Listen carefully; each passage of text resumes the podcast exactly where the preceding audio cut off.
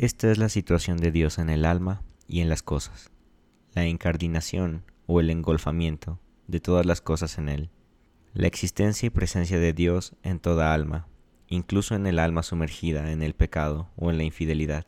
Pero sin duda, el mayor descubrimiento fue el de la especial presencia de Dios en cada uno de nosotros. Tomás de la Cruz.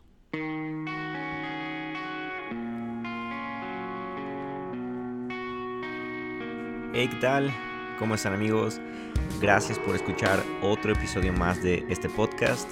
Y pues bueno, la verdad es que no hay muchas noticias o, avisos, solamente invitarles nuevamente a que aquellas personas que les gustaría recibir contenido exclusivo o, contenido enfocado principalmente con respecto a la plantación de, iglesias.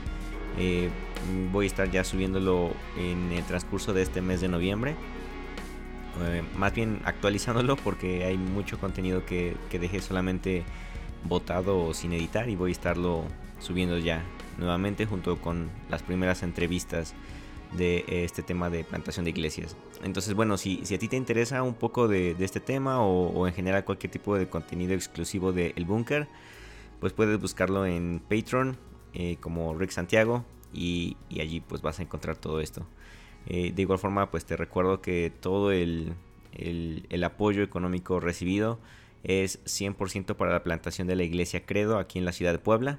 Entonces, igual si, si deseas más información o o cualquier cosa, pues ojalá te animes a escribirme un mensaje o, o no sé, ponerte en contacto conmigo. y bueno, eh, el, episodio del día de hoy es, es con un formato un poco diferente porque a lo mejor no va a ser un, un monólogo, por decirlo así, sino más bien son como una serie de pensamientos que, que han estado invadiendo mi, mi mente y que quiero como desahogar o quiero sacar para poder incluso yo mismo darles orden y, saber a más detalle qué es, qué es lo que tengo en la cabeza. Como que necesitaba o necesito vomitarlo y espero que a alguien le pueda servir. Como ya habrán visto en el título, este episodio tiene, tiene por nombre Pensamientos acerca de la mística. Y, este tema del misticismo en general es, es algo que, que me llama mucho la atención y que en general creo que es de los temas más apasionantes o más interesantes dentro del cristianismo porque realmente el, ah, racionalismo o, el secularismo actual que vemos dentro de, la iglesia cristiana en, general o creo que nos hace descartar cada vez más todo lo místico. Y, y yo creo que es por por culpa no solamente de, del racionalismo, sino incluso también culpa de la misma iglesia por una expectativa tan alta o por, no sé, traer como, como una especie de, misticismo paranormal dentro de la iglesia. Y no sé si la palabra paranormal sea, sea correcta o, o no. No sé si me puedan ahí corregir o algo así. Pero bueno, ¿qué pasa con, con esto o a qué voy con todo esto? Yo me acuerdo que dentro de mis primeros años dentro de una iglesia cristiana, era una iglesia carismática como, híjole, como muy, muy pentecostal. Aprendí muchísimas cosas buenas y definitivamente yo amo esa iglesia porque, porque pues allí como, como que tuve mis primeros encuentros de amor con Dios. Pero en definitiva también hay muchas cosas que, que creo yo dejaron rezagos o ciertos dudas o, causaron más adelante como cuestionamientos que a lo mejor me pude haber ahorrado. Pero bueno, hoy en día entiendo que fueron necesarios. Y dentro de estos es precisamente acerca del tema de la mística. Era una iglesia de, esas en las que pareciera que realmente el mayor anhelo de la iglesia era ver manifestaciones eh, sobrenaturales, ya sea por parte de, de personas endemoniadas o, o, que querían o buscaban una liberación. Ah, o personas con extrema alegría, con extremo gozo, que no paraban de bailar, brincar y, llorar. Y, todo este tipo de cosas que, para algunas personas era lo más normal y entre ellos yo me incluyo, o sea, yo quería ser parte de ello. Yo todo el tiempo estaba buscando que, algún pastor se me acercara y me impusiera manos y yo me cayera al piso y empezara a llorar sin parar o perdiera la conciencia y tener un encuentro divino.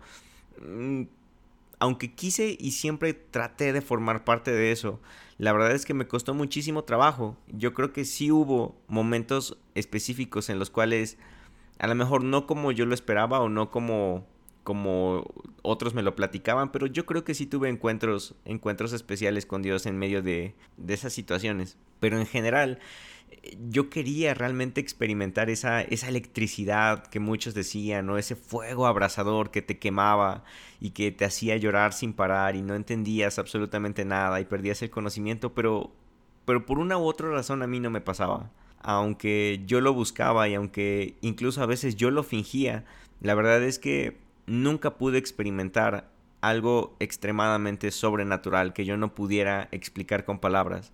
Y eso la verdad es que causaba mucha frustración dentro de mi ser, causaba mucha frustración dentro de mi relación con Dios porque yo decía, seguramente es porque estoy en pecado, seguramente es porque eh, no sé, Dios no me ama como a ellos, o Dios tiene preferidos, o, o, no soy un escogido de Dios, o no voy a ser parte de los que van a transformar el mundo, y todas esas cosas que, que muchas veces por medio del contexto, por medio de, de, la dialéctica que se encuentra en, dentro de la iglesia, o, las palabras, o, o la forma en la cual se predicaba de Dios, como que te hacía sentir excluido, o te hacía sentir que, que realmente, pues a ti no te tocaba, es porque tú, tú no eras parte de los escogidos. Y, de verdad, así como Pablo decía que era fariseo de fariseos, yo, yo quería ser pentecostal de pentecostales. O sea, si, si había un nuevo don, yo quería ser el primero en experimentarlo. Si había un nuevo, una nueva lengua que aprender, yo quería ser el primero en experimentarla, el primero en decirla. Porque realmente había un anhelo y un deseo por Dios. El problema fue cuando me fui dando cuenta de que yo no experimentaba absolutamente nada de esto. Y entonces me frustré y fue parte de las cosas que causaron que yo me fuera alejando de la iglesia o de mi relación con Dios.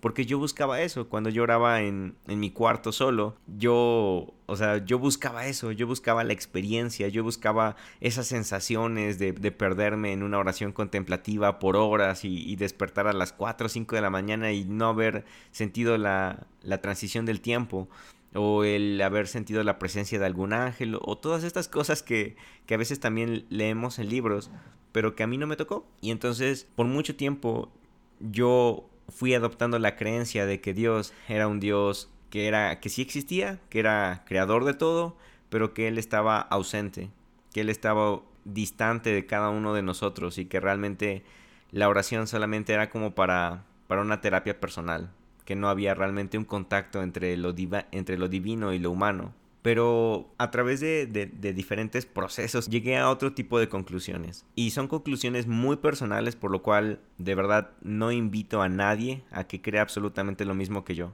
Pero si en algo puedes sumarte o si, incluso tú estás atravesando algún tipo de frustración porque crees que Dios no es real, porque tú no lo sientes o porque no lo has experimentado o cosas así, ojalá esto pueda servirte de aliento o de consuelo y que sepas que no eres el único y que no no debes sentirte culpable, todo lo contrario. Y me gustaría empezar por por darte como mi definición de lo que para mí es la mística.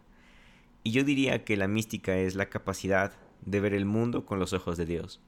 Para mí eso es lo místico. No se trata de una experiencia, no se trata de un sentimiento, no se trata de, de de situaciones o eventos sobrenaturales o paranormales, sino es simplemente la capacidad de ver el mundo con los ojos de Dios. Todo lo que hay a tu alrededor, absolutamente todo, poderlo ver con unos ojos divinos. Y, y, esto yo creo que es justamente lo que Jesús vivió. Él veía, todos veían a una prostituta, pero Jesús veía a alguien que necesitaba amor. Para mí eso es mística, porque estaba teniendo la óptica divina. Y es una mística que no se vive precisamente en lo privado, sino que se tiene que llevar a cabo en la vida pública, en nuestro día a día, con lo que nos enfrentamos en la calle, con lo que nos enfrentamos en la familia, en el trabajo. Allí es en donde se vive la verdadera mística. También creo que la mística es una apertura a, a un misterio de que todos y todas somos parte de eso sobrenatural y que todos lo podemos experimentar. Me gusta como lo dice Juan, que ahora todos somos uno en Cristo. No, no dice algunos somos uno en Cristo, no dice los que crean o los que tengan más fe o los que pasen más tiempo orando o los que hagan más ayuno. No, todos somos uno en Cristo. Y todas las cosas que Cristo recibió ahora están disponibles para nosotros. Entonces para mí la mística es creer en ese misterio que nos permite a todos ser parte de lo sobrenatural, que nos permite ser parte de algo que va más allá de un sentimiento, de una emoción o de una experiencia, sino que realmente es un estilo de vida, es un estilo de vida entre ser místico realmente en un mundo natural. También para mí la mística es el creer que Dios libremente decidió enraizar su amor inagotable con mi núcleo humano para traer fortaleza, para traer sabiduría, para traer misericordia, amor, bondad, cosas que definitivamente dentro de mí no encontraría fácilmente, pero que si yo creo que libremente Dios lo está depositando porque estoy conectado con Él, estoy conectado con esa fuente divina, con ese amor inagotable, por consecuencia lo voy a encontrar dentro de mí también. Entonces para mí la mística también es creer que hay una fuerza divina llena de amor operando y disponible dentro de mí para poder expresarla hacia los demás.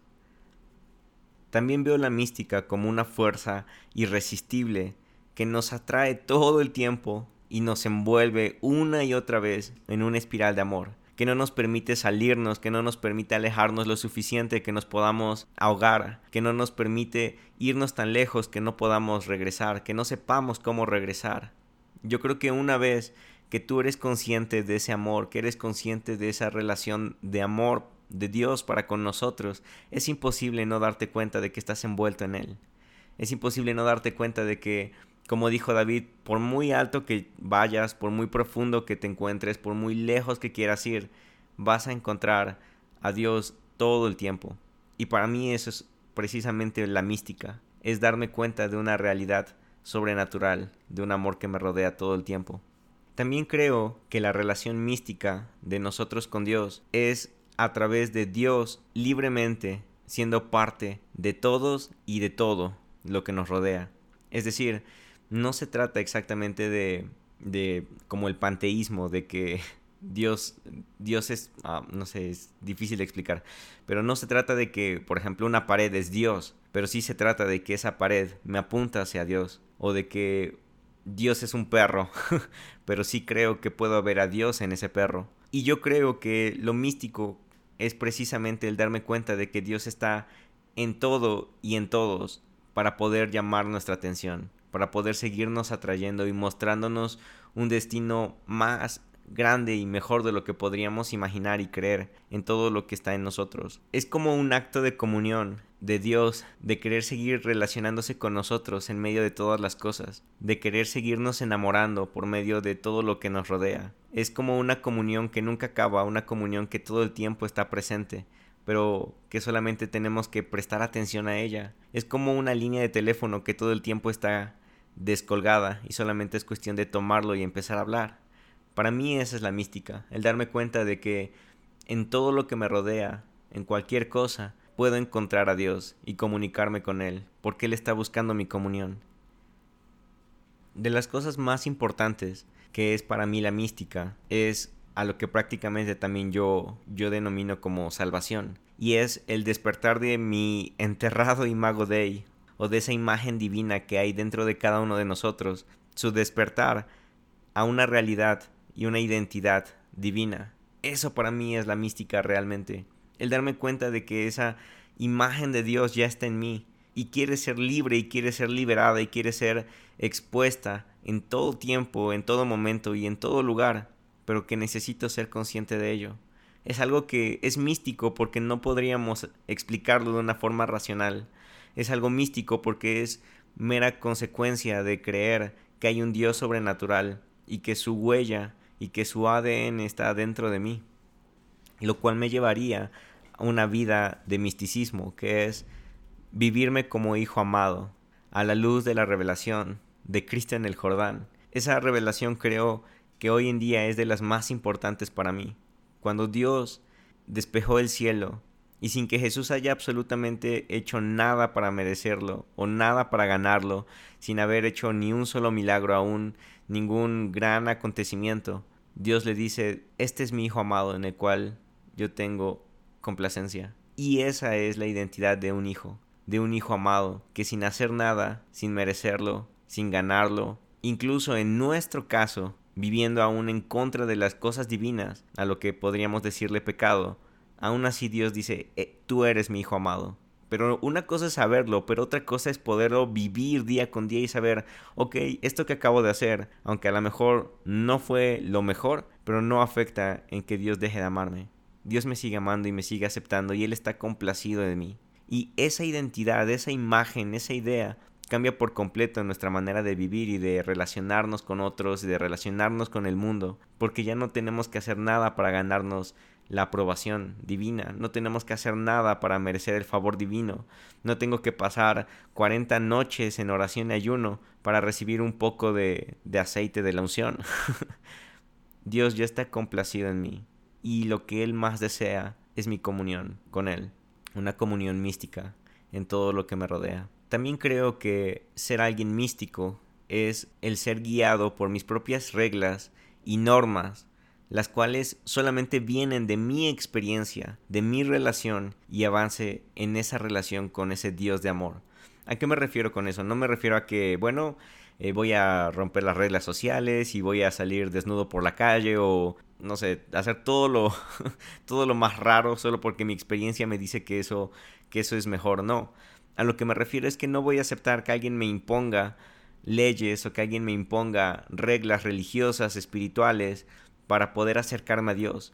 Yo voy a experimentar mis propias reglas, yo voy a experimentar mis propias normas, yo voy a experimentar mis propios mis propias experiencias que me apunten y que me lleven a una mejor relación con Dios, porque al final de cuentas una vida mística es una vida personal, una salvación como normalmente escuchamos personal, una relación personal, pero que se vive en comunidad, que se experimenta en comunidad. Y, me encanta pensar en esto porque yo que tengo aspiraciones a, a ser pastor, a compartir y ayudar a otros a, a, mejorar en su relación con Dios, quiero también poder, poder compartir esto, de no, de no imponer mis estatutos, mis reglas, mis normas, mis métodos para poder acercarse a Dios. Porque al final de cuentas, Dios es diferente con cada uno de nosotros y con cada uno de nosotros quiere experimentar una relación diferente, pero siempre envuelta en amor. Y eso me lleva a mi último pensamiento, que para mí el misticismo es ser consciente de esa huella divina que hay en mí y dedicarme a hacerla visible en el mundo, no importando cómo, no importando con qué, no importando en dónde o cuándo, simplemente hacerlo.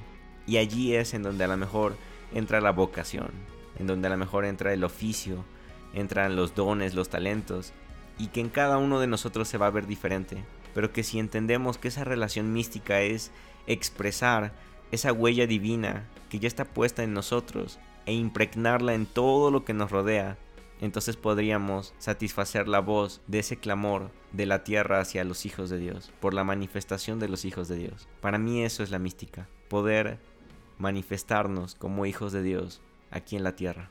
Eso es todo. Gracias y Dios con ustedes.